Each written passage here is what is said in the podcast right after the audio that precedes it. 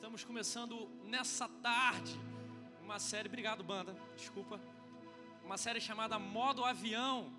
E talvez você chegou aqui curioso, talvez você tenha visto aí o pessoal postando na, no Instagram aquele videozinho lá do telefone colocando modo avião. Por que, que a gente colocou essa série chamada Modo Avião? A gente vai se conectar nesse mês de fevereiro mais sobre o que Deus tem para nós, amém? E vamos colocar o modo avião para as coisas do cotidiano. Vamos colocar o modo avião para as coisas do mundo. Amém? Então, se você chegou aqui nessa tarde, se você teve o trabalho de sair de casa, de deixar sua família ou de repente deixar de curtir um shopping, de ir em algum lugar para estar aqui, é porque você acredita que a palavra de Deus transforma, muda, que Deus tem o melhor para a tua vida. Amém? Se você acredita nisso, então fica conectado com a gente nessa tarde, porque Deus tem o melhor para nós, amém? Então, modo avião, a intenção dessa série é que nós entendamos que Deus tem coisas maravilhosas reservadas para nós esse ano, mas para vivermos tudo isso, se faz necessário colocar algumas coisas em modo avião, para a gente parar e ouvir a voz de Deus. Aleluia. E a gente entende que o nosso Pai está on a qualquer momento, amém? Não é só, não é só o Neymar que está on, não é só o jogador de futebol que está on, nosso Pai está on a qualquer momento. Aleluia. E hoje nós vamos focar sobre propósito. E talvez você está aí tentando entender o que, que tem a ver propósito com modo avião. Só fica conectado aí até o final dessa tarde para a gente construir isso junto, amém? Aleluia. Eu queria começar essa palavra dizendo algo que há muito tempo atrás eu ouvi do pastor Miles Monroe. Não sei se você já ouviu falar, ele era um grande mestre e ele já partiu, ele está na eternidade com Cristo, mas ele falava uma frase que eu guardei para sempre. Eu já falei isso aqui na conferência de oração, mas toda vez que eu tenho oportunidade eu repito isso. A grande tragédia da vida não é a morte, mas a grande tragédia da vida é viver sem propósito. Eu sempre falo isso aqui. A grande tragédia não é a gente saber que um dia vamos partir. Nós temos uma eternidade. Você acredita nisso? Nós temos uma eternidade. Ou a gente vai passar na Nova Jerusalém com Cristo, ou a gente vai passar no Lago de Fogo. Eu acredito que você e eu vamos passar na Nova Jerusalém. Amém? Estamos aqui entendendo o reino de Deus para passarmos na Nova Jerusalém. Mas a grande tragédia não é isso, não é que tem um ponto final aqui, na, na, nessa vida e nessa jornada. A grande tragédia é a gente passar por essa vida sem propósito, a gente não entender o nosso propósito.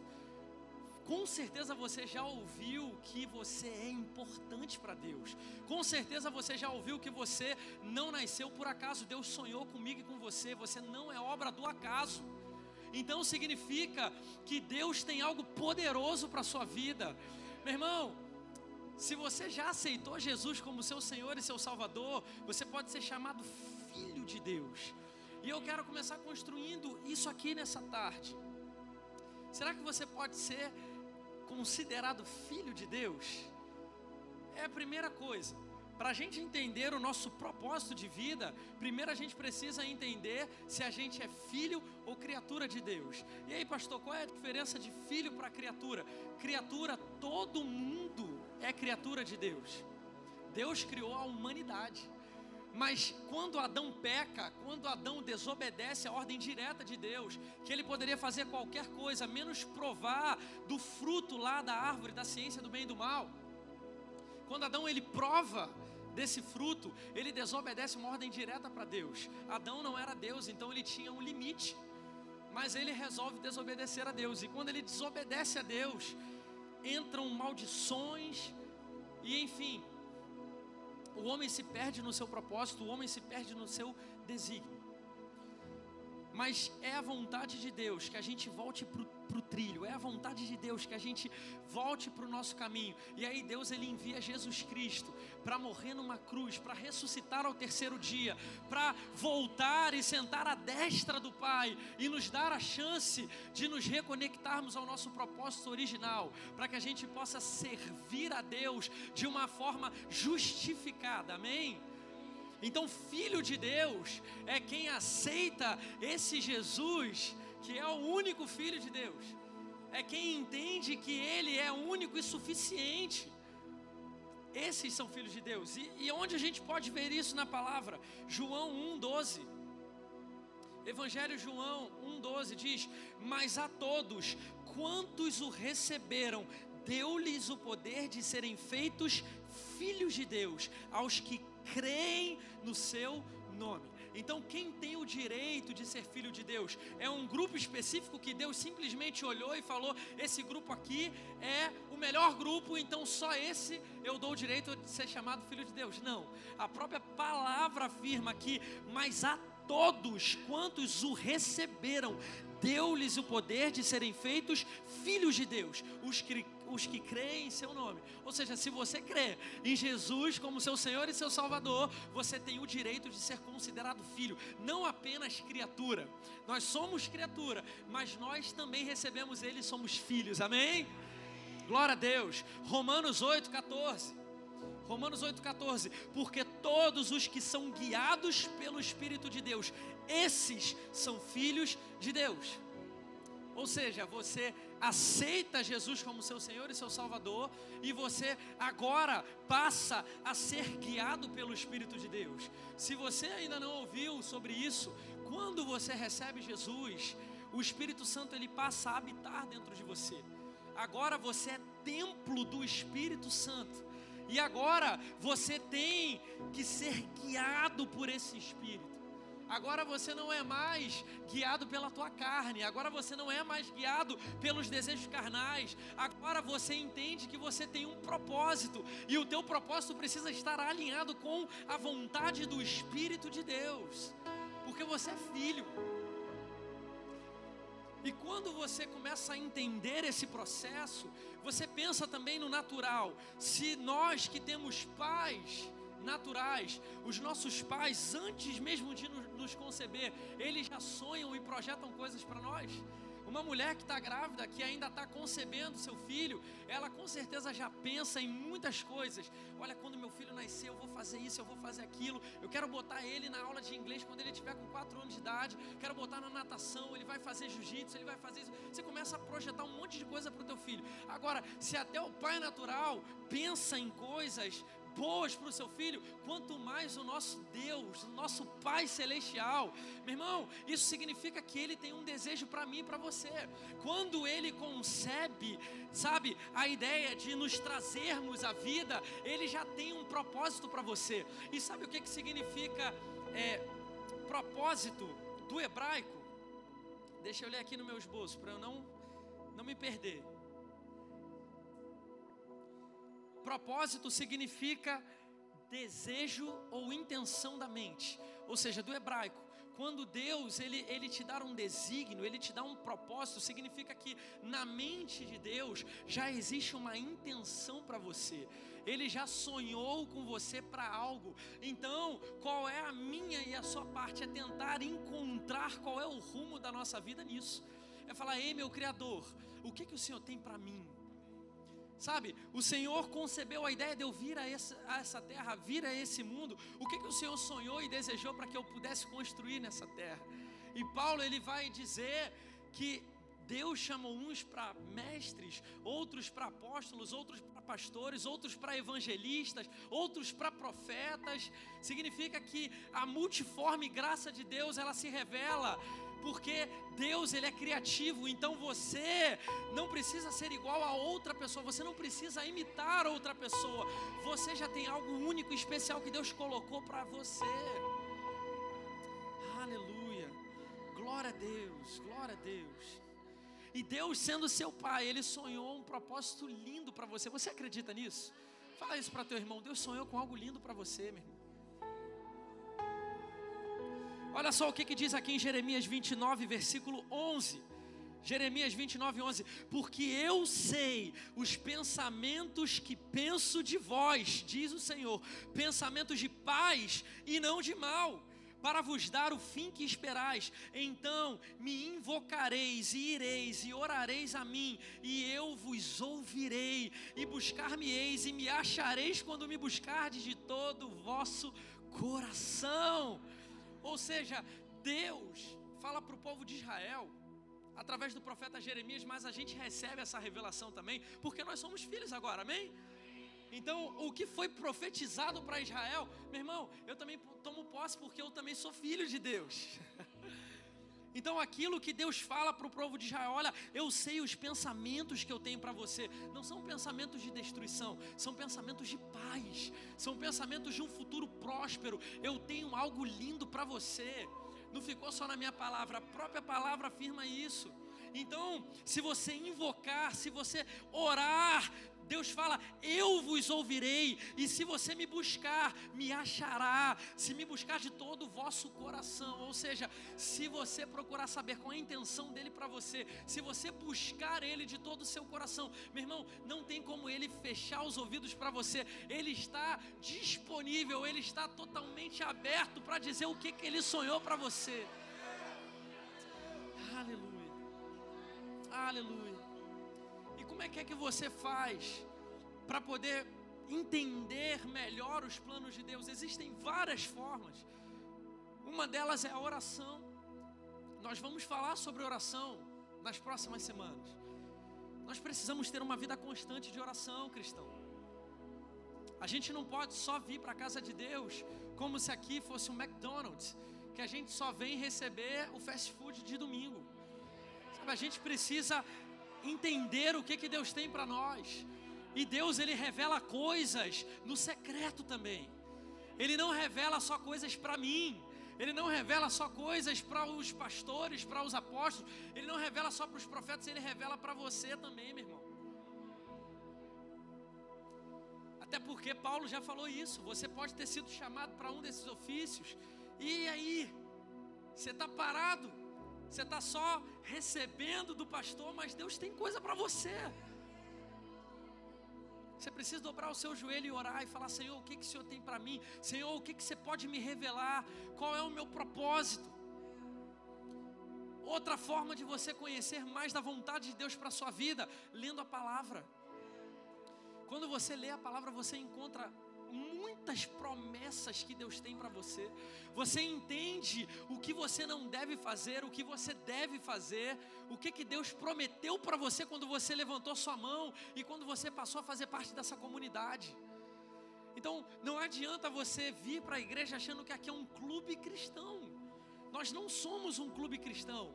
Isso daqui é uma igreja viva, é um organismo vivo. Ou seja, Paulo fala que cada um de nós é membro desse corpo. Então você é membro desse corpo. Você não é só membro de um clube, você é membro de um corpo, de um organismo vivo. E existe sangue passando por você. Esse sangue é o sangue de Cristo. Amém? Então leia a palavra, meu irmão. Leia a palavra. Sabe, ore, leia a palavra. É tempo da gente colocar no modo avião as notícias, como a gente falou aqui na série passada, Good News. É tempo da gente começar a se conectar com o que a palavra tem pra gente, com, com a vontade de Deus pra gente. Sabe, tem muitos cristãos que no ano de 2020 ficou sucumbindo às notícias ruins, porque não colocavam no modo avião as notícias. Eu já falei aqui inúmeras vezes, lá em casa a gente até tirou a televisão, a gente nem estava mais com televisão. Eu passei 2020 inteiro sem televisão. Eu só via Netflix e YouTube. Porque eu controlava o que eu estava vendo. Se a gente não pode controlar o que, que a televisão passa, se a gente não pode controlar o que o, o jornal fala, então a gente vai controlar através do YouTube, através da Netflix. Você pode decidir. A tecnologia te proporciona isso. Você pode ser mestre daquilo que você vê, daquilo que entra dentro da tua casa. Então, é tempo, crente, de você colocar no modo avião as coisas do dia a dia, as vozes que te desviam do teu propósito. Sabe? Deus fala para você todas as vezes que você vem nessa casa. Deus fala com você todas as vezes que você fecha seus olhos e você fala: Senhor, eu estou aqui, eu quero falar contigo, eu quero que o Senhor me ouça. Ele fala com você de várias formas, mas talvez você não está conseguindo entender, talvez você não está conseguindo ouvir, porque você está on para muitas coisas, mas está off para Deus.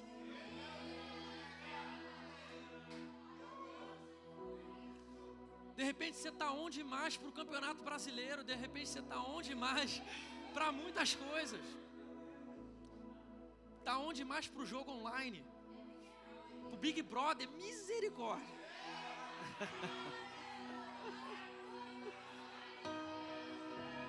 Jesus. Se você está on pro Big Brother, meu irmão, tá complicado o negócio para você. Então chegou o tempo da gente colocar no modo avião essas coisas. A gente precisa ser uma igreja que se preocupa com o perdido. Agora, o perdido, ele não entende o propósito, mas nós entendemos o propósito. E o que, que a gente está fazendo no nosso tempo? A gente está vendo coisas que não estão nos edificando, a gente está vendo coisas que não estão enchendo o nosso coração, que não não estão construindo a nossa mente, sabe? Eu sempre falo esse versículo que Paulo fala lá em Romanos 12, 2. Como que você não vai se amoldar ao padrão do mundo? E como você não vai, é, como que você não vai conseguir renovar a sua mente se você só fica vendo besteira? Então vamos lá para um dos primeiros propósitos que a gente tem. E você anota aí para você não se esquecer. Meu propósito é ser bênção. É um dos meus propósitos, é um dos seus propósitos. Se você chegou aqui nessa tarde sem saber o seu propósito, deixa eu te contar uma boa notícia: o seu propósito é ser bênção. Deus te chamou para ser bênção. E aí existe a multiforme graça de Deus. Como você vai ser bênção? Seja criativo. Deus vai usar você da forma que você é. Deus vai usar a personalidade que você tem. Deus vai usar o talento que você tem. Deus vai usar os recursos que você tem. Deus vai usar tudo que você é, meu irmão. Seu propósito é ser bênção. Efésios capítulo 2, versículo 10. Efésios 2:10 diz: "Porque somos criação de Deus, realizada em Cristo Jesus, para o que? Fazermos boas obras. Agora repita isso comigo: para fazermos boas obras. No 3. 1, 2, 3 para fazermos boas obras, as quais Deus preparou antes para nós as praticarmos. Olha aqui que lindo. Aqui em Efésios diz exatamente o que a gente começou falando aqui nessa tarde, que Deus, quando ele concebe a mim e a você, ele já tem desejos, intenções, ele já tem muitas ideias a meu ao seu respeito. Olha o que, que ele fala, as quais Deus preparou antes para nós as praticarmos. Ou seja, Deus já preparou antes para que você pratique. É exatamente o teu desígnio, o teu propósito. Deus já preparou coisas para você realizar nessa terra. Você já parou para pensar nisso ou você só está passando o seu tempo?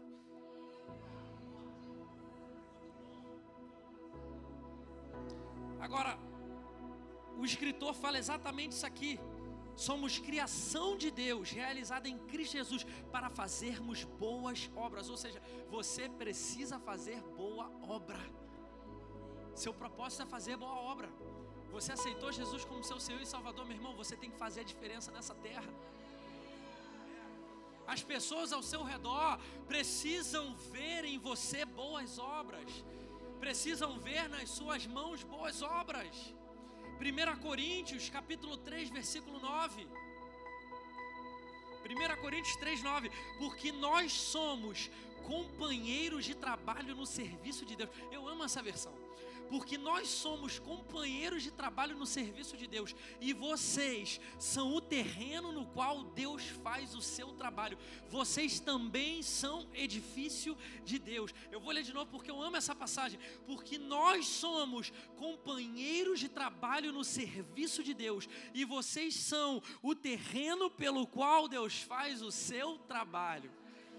Ou seja, nós fomos chamados para fazer boas obras. Olha que notícia boa, meu irmão. Se você não, não entende o seu propósito, você está começando a entender agora. Você é companheiro de trabalho no serviço de Deus, ou seja, Deus conta comigo e com você para realizar a boa obra dele. Deus conta comigo e com você, com teu braço, com, a tu, com teu intelecto. Você é especial para Deus. Fala isso para teu irmão, você é especial para Deus. Aleluia. E aí vai abrindo comigo aí em 2 Coríntios, capítulo 9. Pastor Bruno falou que gosta. 2 Coríntios, capítulo 9, versículo 6. Diz: Lembrem-se, aquele que semeia pouco também colherá pouco, e aquele que semeia com fartura também colherá fartamente. Cada um dê conforme determinou em seu coração, não por pesar ou por obrigação. Pois Deus ama quem dá com alegria. E Deus, Ele é poderoso para fazer que toda a graça lhes seja acrescentada, para que em todas as coisas, em todo o tempo, tendo tudo o que é necessário, vocês transbordem em toda boa obra.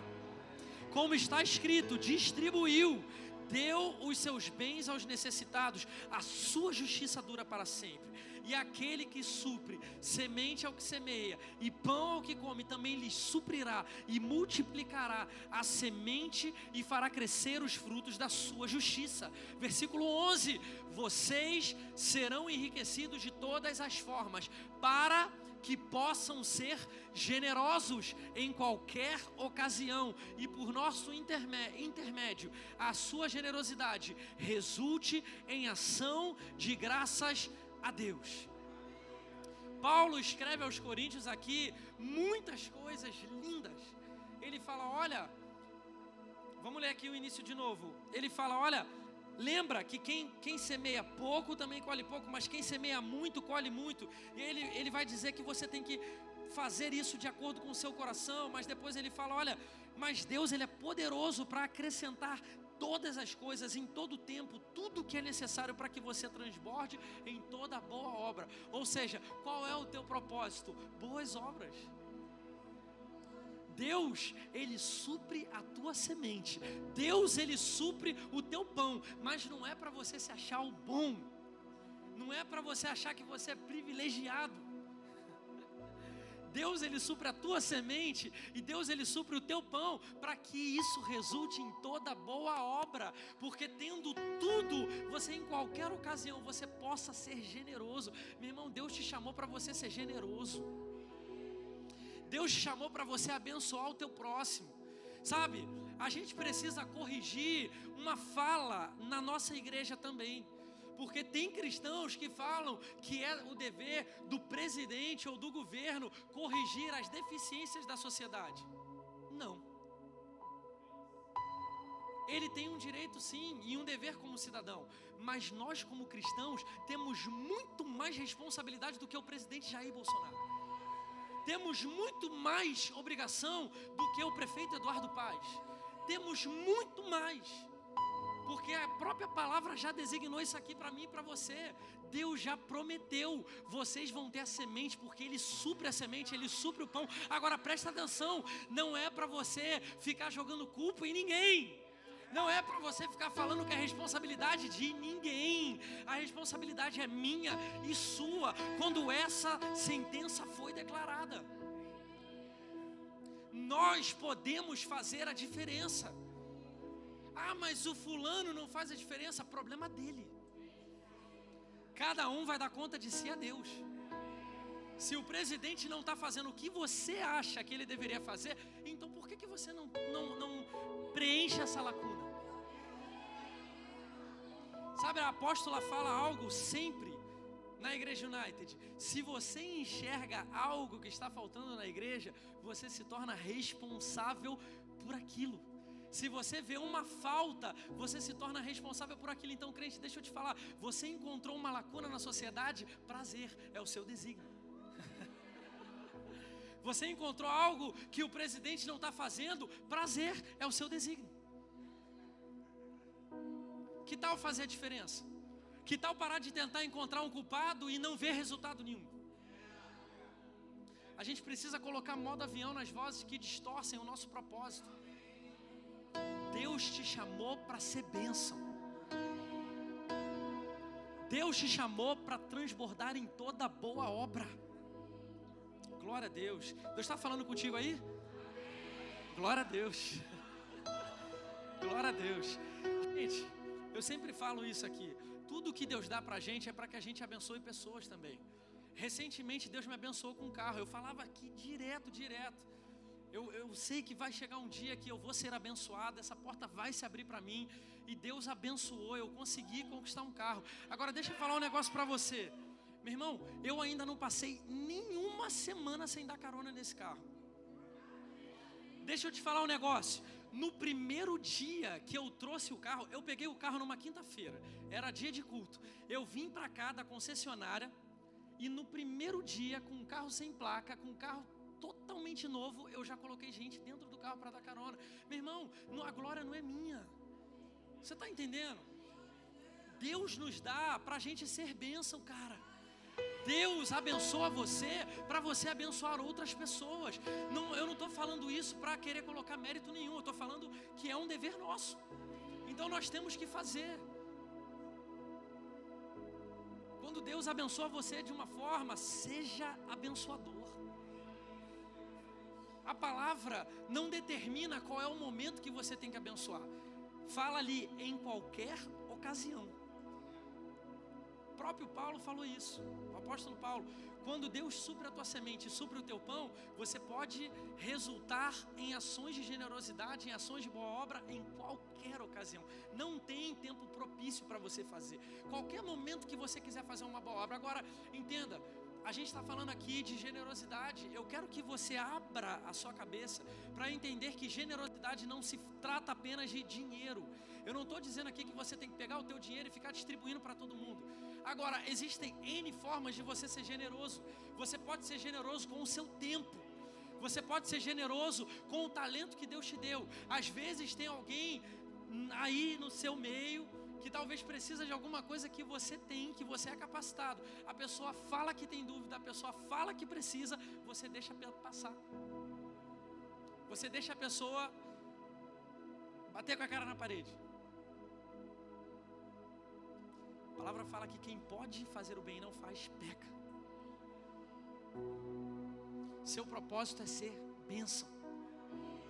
Se Deus colocou dentro de você, meu irmão, talento, se Deus colocou dentro de você funções, se Deus colocou dentro de você um intelecto, use o que você tem para ser bênção, porque o próprio apóstolo Paulo fala no final dessa passagem que toda essa boa obra resulta em ações de graças a Deus. Ou seja, Deus é engrandecido, o nome de Deus é glorificado quando você abençoa alguém. Você já parou para pensar nisso? Olha que lindo, cara. O nome de Deus sendo glorificado. Então chegou o nosso momento da gente colocar modo avião para falar que o presidente não faz. Chegou no nosso momento de colocar no modo avião para dizer que o prefeito não faz ou que o prefeito não fez. E chegou no nosso momento de começar a cumprir as lacunas que essas pessoas têm deixado. Amém? Glória a Deus. Segundo ponto aí para você entender o seu propósito também. E é só isso. Meu propósito é ser legado de Cristo aqui na terra. Se você não entende seu propósito, você está começando a entender hoje aqui. Claro que tem muito mais coisa para você se aventurar. Tem muito mais coisa para você ir entendendo ao longo da tua jornada. Mas parte daqui que é o caminho, meu irmão. Seu propósito é ser o legado de Cristo aqui na terra. Abre comigo aí em Marcos 16, 15. E disse-lhes: Vão pelo mundo todo e preguem o evangelho a todas as pessoas. Quem crer e for batizado será salvo, mas quem não crer será condenado. E estes sinais acompanharão os que crerem. Ou está dizendo, e esses sinais acompanharão alguns que crerem. Acompanharão os que crerem. Em meu nome expulsarão demônios. Em meu nome falarão novas línguas em meu nome pegarão em serpentes, e se beberem algum veneno mortal, não lhes fará mal nenhum. Em meu nome imporão as mãos sobre os doentes, e esses ficarão curados. Depois de lhe falar depois de lhes ter falado, o Senhor Jesus foi elevado ao céu e assentou-se à direita de Deus. Então os discípulos saíram e pregaram por toda parte, e o Senhor cooperava com eles, confirmando-lhes a palavra com os sinais que a acompanhavam. Essa passagem aqui de Marcos diz exatamente o que a gente tem que fazer. A gente não tem que tentar entender quem tem que ser salvo, quem não tem que ser salvo. A gente não tem que tentar entender quem merece, quem não merece. Não cabe a nós. Mas o próprio Jesus, as palavras de Jesus vai dizer: vão pelo mundo todo e preguem o evangelho a todas as pessoas. Quem crer e for batizado será salvo, mas quem não crer será condenado. e esses sinais acompanharão os que crerem. Meu irmão, esse é o nosso propósito. Você aceitou Jesus como seu Senhor e seu Salvador. Pastor Manu sempre fala isso. Você está contratado. Você agora tem um desígnio. Pastor, mas eu não sei pregar. Pastor, eu não sei pegar a Bíblia e ir para um púlpito e pregar, meu irmão. Quem disse que você tem que fazer o que a gente faz? Você pode fazer exatamente da forma que Deus te usa. No seu trabalho, do seu jeito, você precisa aprender a pregar a palavra de Deus. Na sua faculdade, com o seu professor, com os seus amigos de classe, você precisa aprender a pregar a palavra de Deus. Sempre vai existir, sempre, sempre vai existir uma forma de você pregar. Nem que seja começando com o teu testemunho. Começa com o teu testemunho. Começa com a forma que você se porta perante a sociedade, com a, a, com a forma como você honra as autoridades, com a forma como você respeita as diferenças. Começa com isso, com o básico. E com certeza alguém vai falar: Cara, eu vejo alguma coisa diferente em você. Pronto. Por que, que Fulano falou tal coisa e você não falou tal coisa? Pronto, abriu uma oportunidade de você falar: Cara, sabe o que, que é? É porque eu sirvo a um Deus verdadeiro. Sabe o que, que é? É que eu entendi que a vida é muito mais do que isso é que eu conheço a palavra de Deus e a palavra de Deus me libertou. Eu não preciso mais brigar, eu não preciso mais ficar em contendas, eu não preciso mais lutar por causas humanas.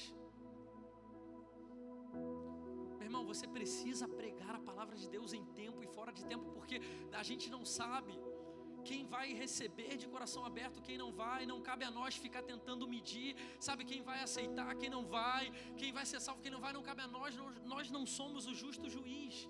Nós temos que pregar em tempo e fora de tempo. É por isso que Jesus fala, cara, vai por todo mundo, todo mundo, vai para vai todo lugar, meu irmão.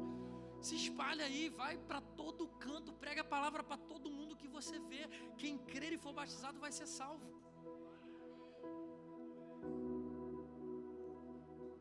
Ou seja, teu propósito é pregar a palavra. Pastor, mas eu não sou missionário, eu não viajo, eu nem nunca saí da minha cidade do Rio de Janeiro. Tudo bem, que tal você ser bênção então no teu bairro? Que tal você ser bênção e começar a fazer diferença na tua rua? Seja bênção onde Deus te plantou. É o teu propósito. É o teu desígnio. Fazer boas obras e que os sinais de Cristo te acompanhem. Ah, mas eu não sou pastor, então se eu colocar a mão sobre o doente, será que ele vai ser curado? Meu irmão, é no nome de Jesus não é no teu nome, não é na tua capacidade, não é porque Deus olhou para você e achou você bom demais. Ninguém é bom demais. Todo mundo erra. Todo mundo escorrega. Agora é no nome dele que nunca escorregou. É no nome dele que foi o Cordeiro imaculado ele pagou o preço dele, ele venceu a morte e ele conquistou essa autoridade legitimamente. O nome dele foi colocado acima de todo nome. E ele disponibilizou essa autoridade para mim e para você. Essa é a tua autoridade, crente. É autoridade no nome dele. Você precisa usar mais o nome de Jesus. Chegou tempo da gente colocar um modo avião para palavras ruins e colocar um modo on para o nome de Jesus Cristo. Chegou o tempo da gente colocar em on, conectado, Jesus Cristo. Esse é o teu propósito.